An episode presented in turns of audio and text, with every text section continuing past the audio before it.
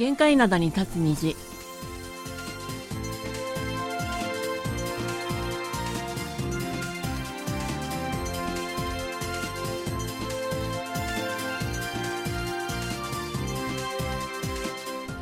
リスナーの皆さん、あんにゃんせよ。にゃんせよ。十一月一日火曜日の限界などに立つ虹、マルコミの母さんことキムヤスンです。ソウナリスことキムアソンです。え、十一月最初の火曜日の限界などに立つ虹です。ソウルのイテウォンで10月29日夜に起きた事故で今月5日まで国として犠牲者に哀悼の意を示す期間が設けられています公共機関では長期を掲揚し、自治体ではイベントなどの自粛が相次いで発表されています。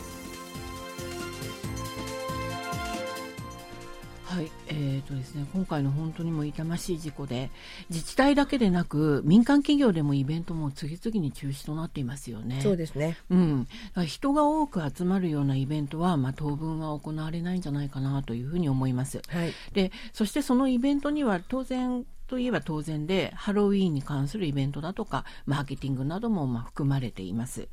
でニュースなどでも、まあ、あのいろいろお伝えしていて皆さんもお聞き及びだと思うんですけれども今回の事故はハロウィンを前に大勢の若者が狭い路地にまあ密集したことで起きたというふうにされています。はい。であの正直言ってでもハロウィンっていうと私たちの世代はどうです？ちょっと聞いたこもうハロウィンって知ってるけどなんかそれって外国じゃない？外国の文化じゃないみたいなそうですよね。うちの子供たちが、あの幼稚園とか小学校の時にはそんそなのなかったから、うんでもニュースで言ってましたよね。今回犠牲になった10代、20代は本当にちっちゃい頃から幼稚園の頃から親しんできた世代なんだと。そうなんですよね。だからやっぱり今回あれだけ多くの若者が集まったことを見ると若い世代にとってはあの世代にとっては、まあ、一つの確固たる文化となってるんじゃないかなっていうふうに思うんですけども、あのーそのあのその世代の若者たちは、えー、と幼稚園とか小学校低学年だった時はまあ英語幼稚園とかあったじゃない？あの、ね。今もありますけれども、はい。でその英語幼稚園というのができた頃だったですよね、はい、確かね。はい、はい。でその英語幼稚園というのはその幼稚園の家庭を韓国語をあんまり使わないで英語で全部そのカリキュラムが組まれているそういう幼稚園のことなんですよね。ただね、うんあの当時英語幼稚園ってすごくあのお月謝高かったから、うんそうそう誰もが行ってたわけではないと思うんでないですすけどね。ね。でもただ英会話教室とかあははいはい、結構通わせてたじゃないねじゃないですか、はいはいだからそういうところで、うんやっぱりネイティブスピーカーの講師の採用が一般化されつつあった時期だったんですよね、あれはね、そうするとやっぱりそういう幼稚園だとかそういう教室でイベントとしてハロウィンパーティーが行われていたっていうんですよね。そういう記憶は私あの実は私あの娘の時も実はあります。あそうですか。うん。うん。でも大したことではなかったんですけどもなんか飴をなんかもらったとか言ってましたね、まあ、でもある時期からなんかあのハロウィンに着るなんていうんですかあのマントみたいなやつ黒いやつ、うん。あれを子供用のを結構売ってたような気がするんですよね。魔法使いのねあのマントみたいなやつね、はいはいはい。うん、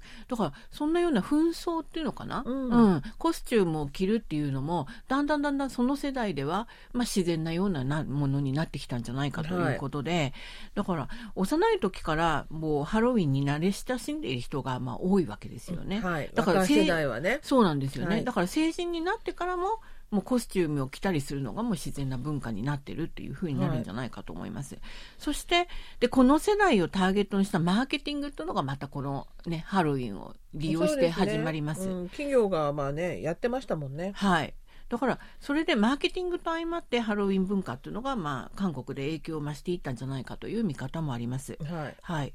であの東亜日報の記事によりますとその京畿大学グローバルコミュニケーション学部のイ・テクファン教授という方が何て言ってるかというとそのハロウィンというのが韓国でだいぶ盛んになった時期っていうのかな、うん。うん、それを2000年代初めだというふうに言っています。そうですよね。そのくらいだと思う私も。うんうんでその時に韓国のテーマパークでハロウィンフェスティバルを企画したと大々的にね、はい。でそれが英会話教室などで小規模に行われていたハロウィンパーティーの規模が大きくなったきっかけではないかというふうに分析していますこれって日本も同じなんじゃないかなって気がしますけどね。日本もそうだったんでしょうかね、うん。うんでまたあの、まあ、この新聞記事のインタビューで28歳の女性がどういうふうに言ってるかというと、まあ、小学校の時から家族とテーマパークに行った時はもうハロウィンパレードとかやってたと。うん、でだから10月になるともうデパートとかレストランでハロウィンのイベントをしているので自然とハロウィンを一つの文化として楽しむようになったっていうふうに話してるんですね。だからそういうことですよね。はい、うん、でそのあのー、今回事故が起きたイテウォンというところですけれども、はい、イテウォンには若者たちが集まるクラブクラブがたくさんありますよね。まあね。密集してますよね。ただ、言いたいのは、うん、今回亡くなったたくさんの方々が、うん、そのクラブに行ってたような、普段から行ってたような子たちじゃなくて、普通のたまたま行った子が多かったっていうのをね、私は本当に強調したいなと思うんですよね。うん、あの、もちろんそれはもうそう、まあ、クラブが悪いとかそういうことではなくて、うん、とにかくクラブがたくさんあるので、そうしたところでマーケティングに活用し始めたっていうこと。はい、それでイテウォンで大々的にこう、そのハロウィンのね、うん、そういうものが盛り上がったんじゃないかっていう。イテウォンって似合うんですよね。そういう外国のなんていうんですか文化が。そう、もちろんあのソウル市内の他の繁華街にもクラブ多いところっていうのはありますけれども。うん、なんていうのか外国の文化が根付いているところじゃないですか、はい、だから異国感があるのでハロウィンの文化そうそうそう、ね、あれあのイベントが一番似合うとこですよね。そうだからいわゆる聖地になったんじゃないかなというふうに思うわけですよね、はい、うん。であのその実はあの同じハロウィンって言っても本家のアメリカはほら家族同士でその近所でなんかね回って子供たちがね。そう。で、うん、家族ぐるみでなんかやる小さなそういうパーティーみたいな感じなんですけれども、まあ、あの韓国のハロウィンっていうのがそうやって大規模になったのは先ほど言ったようなそういうね流れがあるからっていうふうになります。うん、はい。であの実はイテウォンはほら外国の方が以前からたくさん住んでたので小さなハロウィンパーティーなのはみたいなのはずっとあのうちわで行われてたみたいなんですよね。でそれにだんだんそのイテウォンに行った韓国の若者たちがあこんな面白いのやってたよみたいなね、うん、うん、で合流するようになってどんどん大規模になっていったのではないかっていうふうにまあ分析されています。あと SNS の力って大きいですよね。写真に撮りたいと思っちゃうものね。うねうん、こんなユニークな紛争を、うんうん、コスチュチームたんだよっていうのが、やっぱりあるとあやっぱり私もやりたい僕もやりたいみたいなことになるしね、はい、今 SNS のそのから広がりも、まあ、一つの原因だったんじゃないかなというふうには思いますね。はいはい、今日の曲目をお送りします。イ・ヨンで、イ・チョジン・ケジル、忘れられた季節。はい、今日の一曲目をお送りしました。イーヨンで、イチョジンケジャル、忘れられた季節、お送りしました。はい、あのリスナーの皆さんから本当にたくさんねお見舞いのメッセージ頂いてますので、はい、ご紹介したいと思います。はい、えー、ラジオネームメミルジョンビョンさんからいただきました。はい、イーテウォンで悲しい事故が起きましたね。3年ぶりに規制がなくなってのハロウィンのイベントで楽しいはずがこんな惨事になるとはとても残念です。身内の安否を心配そうに尋ねられていたご家族の様子がニュースで流れていましたが、こちらまで辛くなりました。二度とこんな事故は起きてほしくないです。はい、えー、続けてご紹介します。ラジオネーム双葉俊明さんです。KBS の皆さん、こんにちは。この度のイテウォン圧死事故で犠牲となられた方々のご冥福をお祈り申し上げるとともに、被害に遭われた方々の一日も早いご回復をお祈り申し上げます。楽しいハロウィンが一瞬のうちに悲しみの日になってしまい、本当にかける言葉が見つかりません。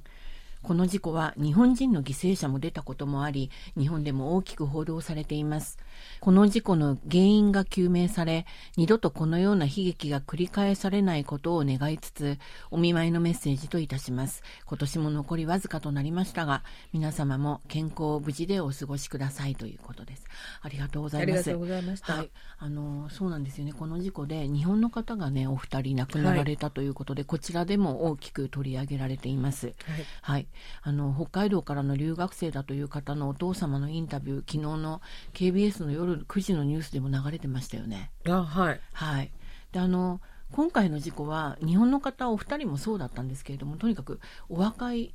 10代とか20代の若者が多く亡くなったということで、うん、まあ、あの私たちもね若い娘を持つ親ですから、まあ、本当にもうあの辛い、ね、気持ちがあるんですけれども。本当に圧倒的に20代が多かったですね。そうですよね。年代で見るとね。そうですよね、うん、うん、であの先ほどそのハロウィンの話しましたけれども私たちぐらいのあるいはまあ本当にそれ以上の年代では今回の事故でハロウィンパーティー自体をこう批判する声も上がってるんですよね。あはいうん、あのー、でも先ほどお話ししたように若者たちにとってはまあちゃんとした文化になっているということでその,、まあ、その文化を批判するのはちょっと違うんじゃないかなというふうに思います。ただあのちょっと理解できない外国の文化じゃないか、あんななんか怪奇な服装とかメイクをして、うん、街を練り歩いたりするのはおかしいんじゃないかっていうのが、まあ、以前からそういう見方はあったんですけれども、うん、まあ、今回の事故であんなにねたくさんの本当に若い命がねあの、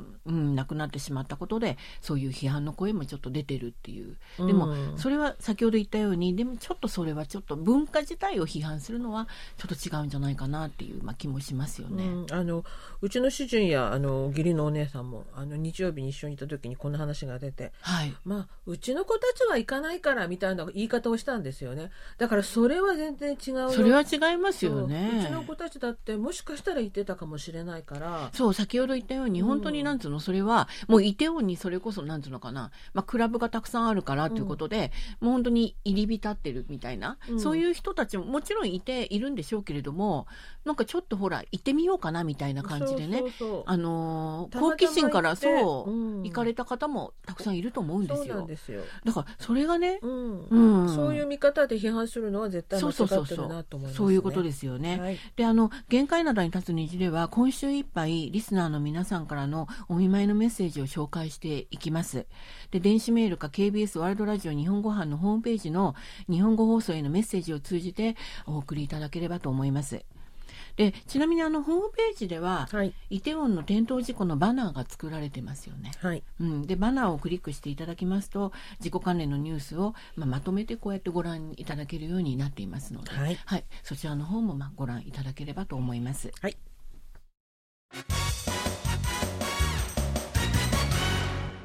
いっちゃなよ。ドットコリア。火曜日のいっちゃなよドットコリア。アジュンマの井戸端会議の時間です。アジマの井戸端会議は、アジマのレーダーに引っかかった話題をアジマの目線で掘り下げ、アジマとしての考えを皆さんと分かち合っていく時間です。はい。あのー今回のその事故でですね、やっぱり事故のお話になるんですけれども、事故が起きたのが飲食店などに挟められたこう狭い路地でしたよね、はいはい、しかもそのそれが坂道だったっていうのとあとあとそこでほらあのーまあ、お酒などが巻かれてたっていうこと、水とかね。はい、うん。それはまあ、わざと巻かれてたわけではないんでしょうけれども、まあ、とにかくそれだけのあの、お祭りっていうことだったんですよね。はい、だから道が非常に滑りやすくなってたっていう、まあ、ことあるんですけれども、まあ、阿鼻共感となった現場ですが、まあ、そういったあまりに狭い道、まあ、大勢の人手で、救助隊が現場に近寄るのが守ら守らなかったっていうそういう状況だったみたいです、ね、1時間近くかかったなんて話もありましたね。そう、うん、でその間ですねその間やっぱりあの、まあ、救助隊のが駆けつけるまでっていうかそれからもそうなんですけれども周りのお店の人たちだとか市民たちが非常にあの、まあ、力を尽くしてですね一人でも多くの人を助けようと汗だくになってこう心臓マッサージをマッサージをする様子があちこちで見られたというふうに報道されています。はい、はい、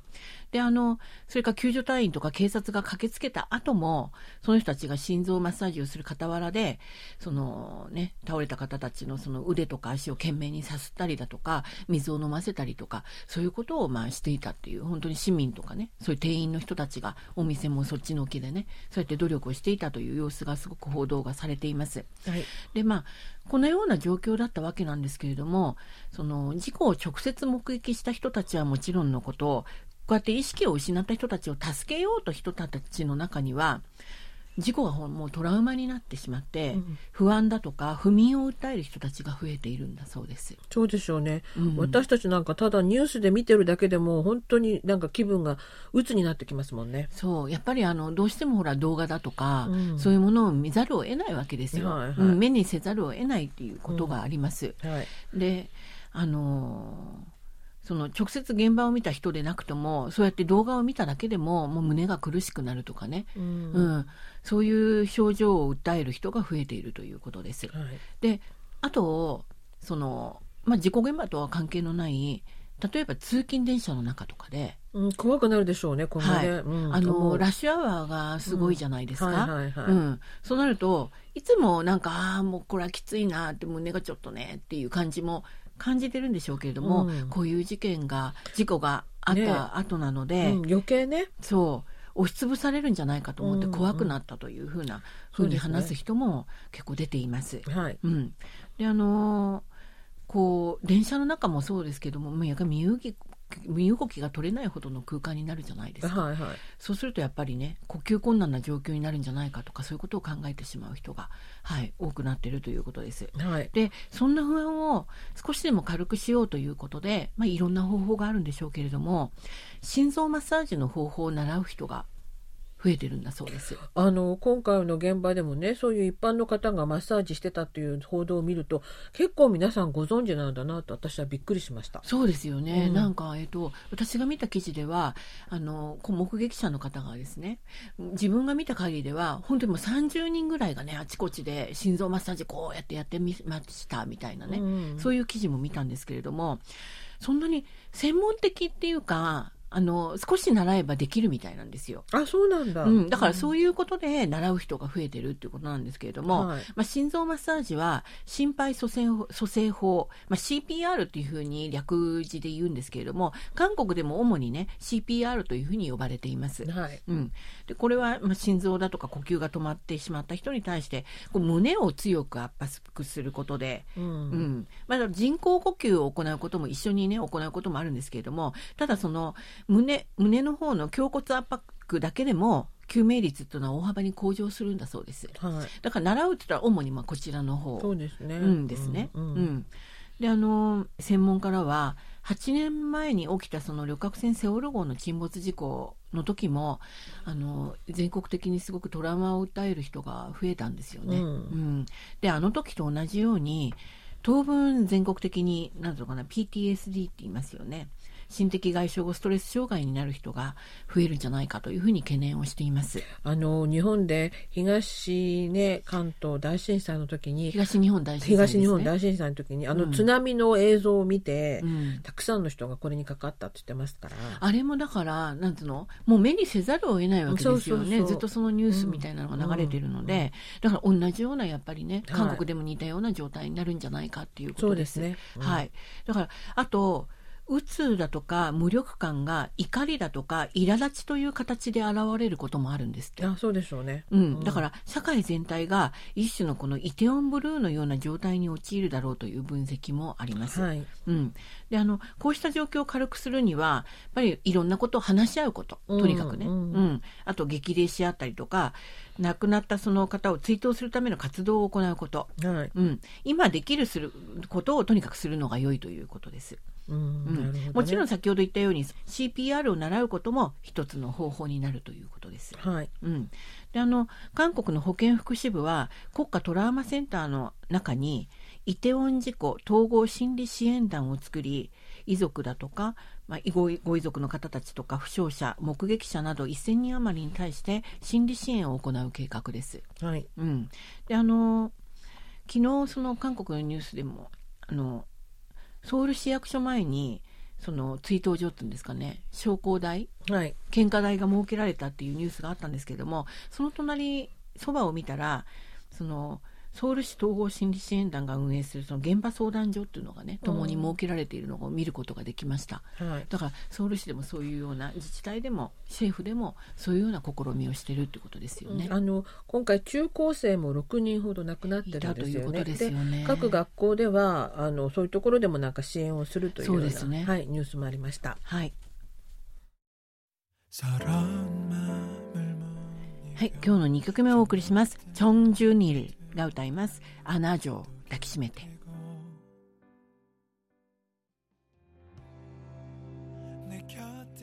はい今日の2曲目お送りしました「チョン・ジュニル」で「アナ城抱きしめて」でした。はい、えーと、それでは後半もですね皆さんからいただいたメッセージをご紹介したいと思います。えー、京都市にお住まいの PN 桃かぼちゃみかんさんからいただきました。悲しい事故が起きてしまいました。ハロウィンの風情を楽しむはずが大惨事となったことに深い悲しみを感じずにはおられません。まずは怪我をされた方の回復を願うのみです。犠牲となった方のお悔やみを申し上げます。そして事故の原因が詳しく調査され、このような悲しい事故が二度と起こらないようになることを遠く日本から願っております。イテウォンの名は、この夏に日本で放送された六本木クラスの元となったのがイテウォンクラスであることを聞いていたので、全く知らない地名ではありませんでした。犠牲となった方の多くが若い人たちと知り、前途のある命が無慈悲に奪われてしまったことがただ悲しいですというメッセージいただきました。はい、ありがとうございます。はい、ありがとうございます。えっ、ー、と、そうなんですよね。あの、ドラマ、イテウォンクラス。あの日本でもだいぶあの、ね、人気だっていうふうにあの番組でもねなんかご紹介したんですけれども、はい、そしてそのドラマが有名になったことでイテウォンという街についても多分日本のあのメディアでもそうですし、はい、こちらの番組でもどういう街かっていうことをね、うん、だいぶあのご説明したりとか皆さん報道とかも接した方が多いと思います。はい、であのドラマをご覧になった方はご存知だと思うんですけれども、うん、この「イテウォンクラス」というドラマにハロウィンのシーンが出てくるんですよね。なるほど、うん。はいはい、ヒーローのあのパク・セロイが、イテウォンに初めてね行くんですよ。うん、うん、であの初恋の女性があのイテウォンに住んでるのよっていうね、うん、自分はイテウォンに住んでるんだけどとてもあの活気に満ちたところなのよみたいなね、うん、そういうことを聞くんですよ。はい。うん、でそのあのそれであの、まあ、イテウォンに初めてこう降り立ってですね、うん、でその時が折しもそのハロウィンパーティーが行われていたそのイテウォンの街の様子だったんですよ。はい、はいはい、でこのパク・セロイもその活気に好感を持って後にイテウォンにお店を構えることになるきっかけとなったイベントとして描かれています。ああじゃあ本当にあのドラマ見てイテウォンに足を運んだ方もたくさんいたんでしょうね。うん、あのうん、ドラマがやっぱり日本でもね、うん、人気だったので、うん、韓国行ったらソウルのイテウォンに行きたいなって考える方多分多いと思います。そうですよね。でそのドラマでも結構すごい人が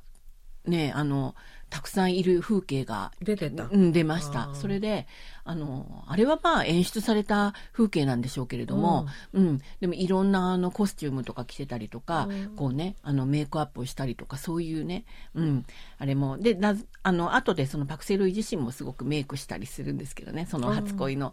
女性に会ってですね、うん、だからその楽しんでた様子があるんですよ。ですごくあの本当に楽しそうな様子だったんですよね。だからそういうね、うん、ことが描かれてるのでこのドラマもねまたなんかちょっと話題にというかあんまり良くない面で話題になるのかなみたいなね。ちょっと悲しいですね。悲しいそういうはい気もしました。はい、はいということで、火曜日の限界な第立つ日、お別れの時間です。はい、お相手は丸熊の母さんことキムヤスンと、ソウルナリスことキムアソンでした。またの時間まで皆さん、あにょいげせよ。さようなら。